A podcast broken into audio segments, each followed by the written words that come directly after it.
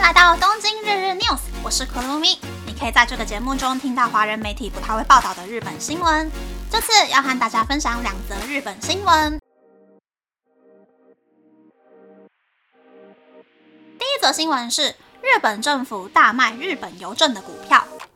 本财务省昨天宣布，已经将日本政府所持有的日本邮政股票卖出。这次一共出售一亿零两百二十七万三千六百股，总价是日币一千零五十六亿九千九百七十六万五千六百元。目前日本政府所持有的日本邮政的股份已经降到百分之三十三点三以下。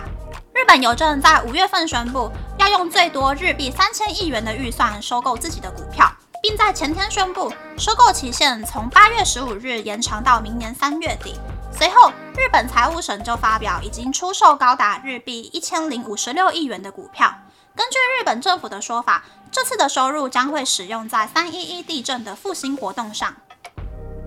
第二则新闻是，日本外食产业面临崩塌的风险。被列入联合国教科文组织无形文化遗产的日本和食文化，在疫情过后，随着访日外国游客的增加，重新获得人气。其实，米其林餐厅最多的城市，第一名是东京，第三名是京都，第五名是大阪。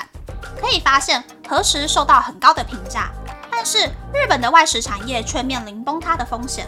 日本大约有六十万间餐饮店，其中绝大多数是小规模的店铺。这些各具特色的小店可以说是推动日本餐饮界不断演变的关键。然而，这些小店在菜单变化上却遇到困难。这是因为越有特色的料理需要的食材越多，但是小店需要的食材量却很少，而且狭小的店面很难储存大量的食材库存。顾及到食材的新鲜度，就需要频繁的进货。这个时候，能够大量购买食材，并且少量贩售给小店的食材批发商，就能满足这些需求。不过，食材批发商的利润很低，需要靠薄利多销的方式才能赚钱。如今，食材批发商也受到物流业界的“二零二四”问题的影响，必须要尽快采取数位转型，提高买卖的效率，以提升利润。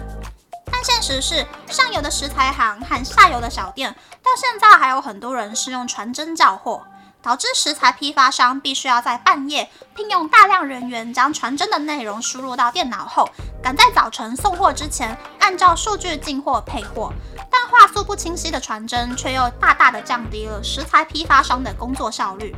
这个时候，二零一八年成立的新创公司 CrossMark 提供了名为 Cross Order 的服务。小店可以用手机下单，批发商也可以更精准地将数据导入自家的管理系统，减轻双方的负担。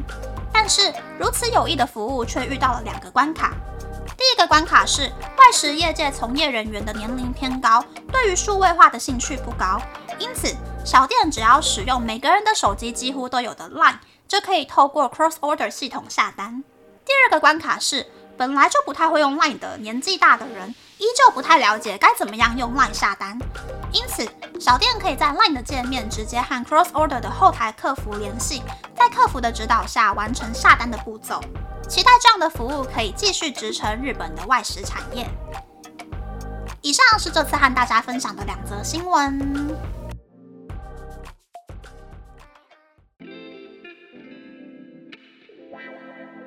第一则新闻是日本政府卖股票的新闻。前几天就有传闻说，什么事都想做，什么钱都想花的日本政府要大量抛售 Docomo 的股票，没想到居然是把日本邮政的股票给卖掉了。日本邮政前几年底下的保险公司做了坏事，让日本邮政只能够结束了能够赚大钱的保险事业，而且日本邮政前几年花大钱买下的澳洲的货运公司。不但没有帮助扩展国际运送事业，反而让日本邮政亏更大，亏到股票差点就要下市的程度，才会发生现在这个要大量买回股票的局面。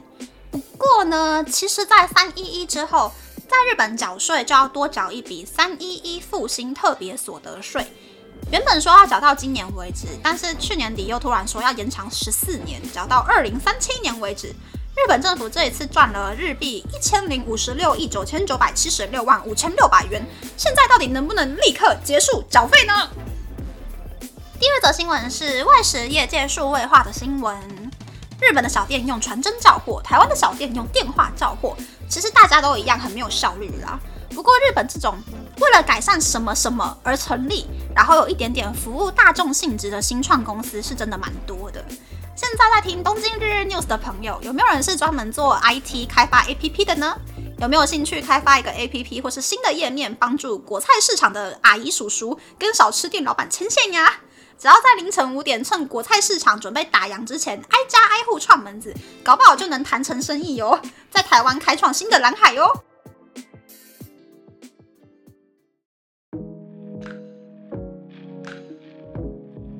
接下来想和大家分享这几天的日本新闻，大概就是台风还有 DJ Soda 了吧。台湾的新闻都有在报道这两件事情，所以我就跳过介绍，直接说说我的想法了。其实我的工作也是被台风给耽搁了。星期四要送到冲绳的包裹，从上个礼拜五开始就一直停在东京，完全看不出可以寄出去的样子，感觉星期四要加班做紧急对应了。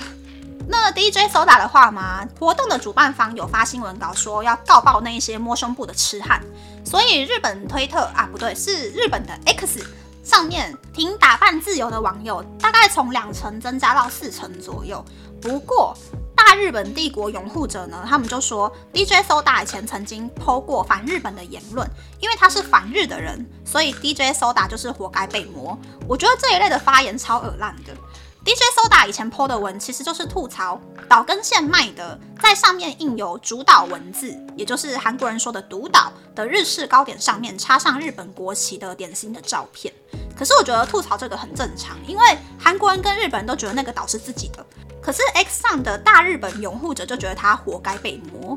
不管是政治立场啊，还是穿着打扮，这些都是每个人的自由，跟他是不是活该被骚扰无关。没有人是活该被骚扰的。但是日本推特上大概六成都是这种顾左右而言他的言论，只有少数敢发言的女性或者是性别价值正常的网友会反驳这一些偏差言论。看来呢，经过前阵子杰尼斯社长欺负小男生的风波，日本人到现在还没有学会性别平等是什么。那这次的分享就到这边，不知道大家喜不喜欢这样的节目呢？欢迎大家留言和我分享你的想法。喜欢这个节目的朋友，可以在 Apple、Spotify、Google、三二、KKBox、My Music、First Story、Mixer Box 等 Podcast 平台和 YouTube 订阅《东京日日 News》，多多按赞、评分或是填写资讯栏的节目优化问卷，帮助这个节目变得更好。还可以在 Instagram 或 Third 追踪《东京日日 News》Day Day Tokyo 的账号哦。拜拜。